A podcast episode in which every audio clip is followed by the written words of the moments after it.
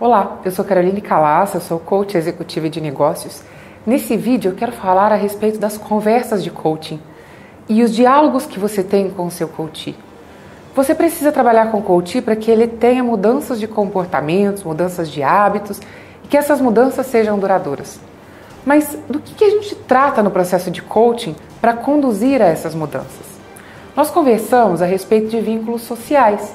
É importante a gente estabelecer com o coach uma relação de confiança, mas também fazer com que ele observe como é que ele pode estabelecer na própria vida relação de confiança com outras pessoas que podem ser parceiros e aliados no seu crescimento e desenvolvimento. Nós também precisamos conduzir conversas com o coach que são estratégicas. As conversas estratégicas, elas têm a finalidade de fazer com que ele saia daquela visão operacional que muitas vezes, até mesmo quando é uma pessoa extremamente estratégica, um dono de um negócio, um diretor, ele acaba se envolvendo tanto na operação que às vezes ele não consegue enxergar do alto, enxergar de cima, ter uma visão ampliada a respeito da circunstância que ele vive, das pessoas envolvidas, dos desafios que ele experimenta e como lidar com isso de maneira mais assertiva.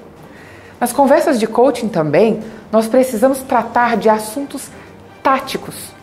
Os assuntos táticos, eles estão relacionados a como executar a estratégia, como desdobrar a estratégia, para quem delegar tais tarefas, como ter convicção e certeza de que aquelas tarefas estão sendo bem executadas, que a estratégia está sendo desdobrada. Como, que tipo de indicadores, de que maneira o coach vai se assegurar que o que ele planejou, idealizou e definiu está realmente sendo feito. Existem também conversas que são técnicas e a gente precisa conversar com os nossos clientes a respeito disso.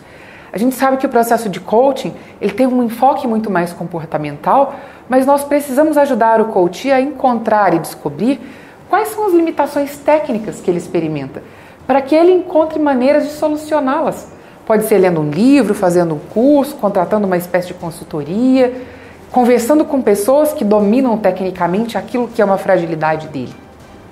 É interessante também, além de conversas táticas, conversas técnicas, conversas estratégicas e conversas que estão relacionadas com o vínculo social, trabalhar com o coach a autopercepção e o autodesenvolvimento.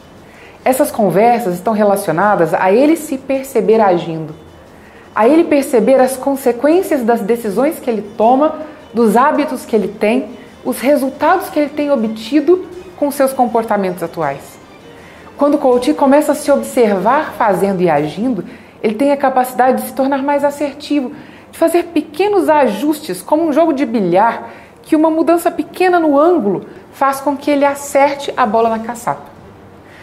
Quando a gente trabalha com coach sobre todos esses níveis, a gente começa a fazer algo muito interessante, que é mudar a sua autopercepção e fazer com que ele cuide das suas rotinas, do processo de mudança efetivamente aplicável e aplicado ao seu dia a dia e que ele observe e incorpore novos hábitos e comportamentos vinculando aquilo que ele realiza e faz com os resultados que ele obtém e que ele deseja obter. Logo, o processo de coaching, ele precisa trabalhar sobre fundamentos, que são as experiências do coach e como ele se vê agindo.